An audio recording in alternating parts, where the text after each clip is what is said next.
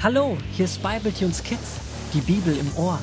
Der heutige Bibletune handelt von Rubina und Paul. Die beiden Holzwurmgeschwister erleben eine Menge spannender Abenteuer. Gut, dass sie ihren Großvater haben, der ihnen jederzeit mit Rat und Tat zur Seite steht. So auch heute, als Rubina und Paul nach einem wunderschönen Dorffest nach Hause kommen.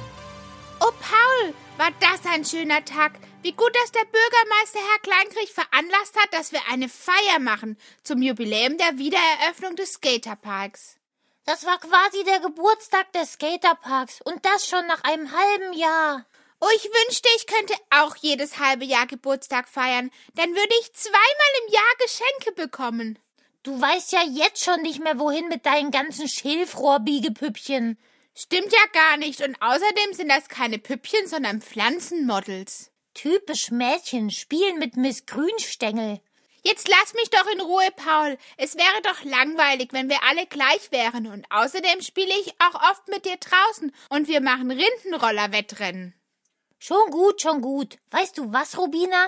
Nach diesem langen Tag an der frischen Luft muss ich erstmal mein Loch in meinem siebten Wurmring mit etwas Essbarem stopfen. Oh ja, ich habe auch einen riesen Kohldampf. Wo dampft der Kohl? Ich habe ja gar nichts gesehen oder gerochen. Ach, Paul, das sagt man doch nur so. Man hat Kohldampf, heißt so viel wie man hat unglaublichen Hunger. Also schauen wir mal in der Küche nach, was wir so finden. Ja, und schon sind die beiden auf dem Weg zur Küche und öffnen sämtliche Regale und Schränke, doch ihre Laune wird bei jedem Öffnen einer neuen Schranktür schlechter. Das kann doch nicht wahr sein, dass wir nichts Essbares finden.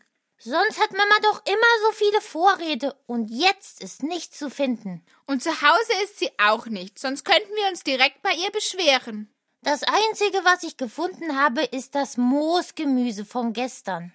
Wenn ich daran denke, wird mir ganz schlecht. Dann wirst du gleich so grün aussehen wie das Gemüse vor lauter Übelkeit. Ich weiß auch nicht, warum Mama immer so was Ekliges kochen muss. Das sieht ja schon so aus, dass es gar nicht schmecken kann. Sie denkt immer nur daran, dass wir viel Tamine bekommen. Mir wären weniger Tamine lieber. Du meinst wohl Vitamine. Das hat nichts mit viel oder wenig zu tun, aber du hast schon recht. Mama will, dass wir gesund bleiben. Aber diese Vitamine steckt immer auch im Honig und Fichtenriegel. Aber davon sind keine mehr zu finden. Selbst im Mamas Spezialversteck ist nichts zu finden. Da hinten im Schrank gibt es noch ein paar Kastaniencracker, aber die sind so hart und schmecken nicht mehr. Ich hab so Hunger. Was für ein blöder Abend. Und warum muss Mama gerade jetzt nicht da sein?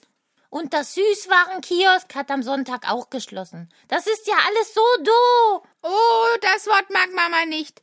Aber du hast ganz recht. Jetzt sitzen wir hier nach einem schönen langen Tag und jetzt können wir nichts Gutes essen. Ach, sind wir arme Würmer. Gerade in diesem Moment kommt Großvater um die Ecke und schaut etwas erstaunt. Was ist denn mit euch los? Seid ihr von einer Schnecke überrollt worden? Oder warum habt ihr hier so schlechte Stimmung? Kannst du dir vorstellen, dass wir hier nirgends etwas Gescheites zu essen finden? Es gibt wirklich nichts. Oh, also ich habe heute noch von dem leckeren Moosgemüse gegessen und die Kastaniencracker darüber gestreut. Das war. Du willst doch nicht behaupten, dass man das essen kann, ohne dabei in Ohnmacht zu fallen oder zumindest grün anzulaufen. Habe ich mich etwa grün verfärbt? Ihr seid wirklich ganz schön motzig. Aber wir haben auch allen Grund dazu. Würmer in der Wachstumsphase brauchen schließlich was zu essen. Und Kastaniencracker und Moosgemüse ist schließlich nicht nichts. Nach diesen Worten verziehen sich die beiden Wurmkinder zurück in ihre Zimmer und werfen sich krummelig auf ihre kleinen Betten. So in ihrer schlechten Laune gefangen, bemerken sie gar nicht, wie der Großvater sich leise zu ihnen ans Bett setzt.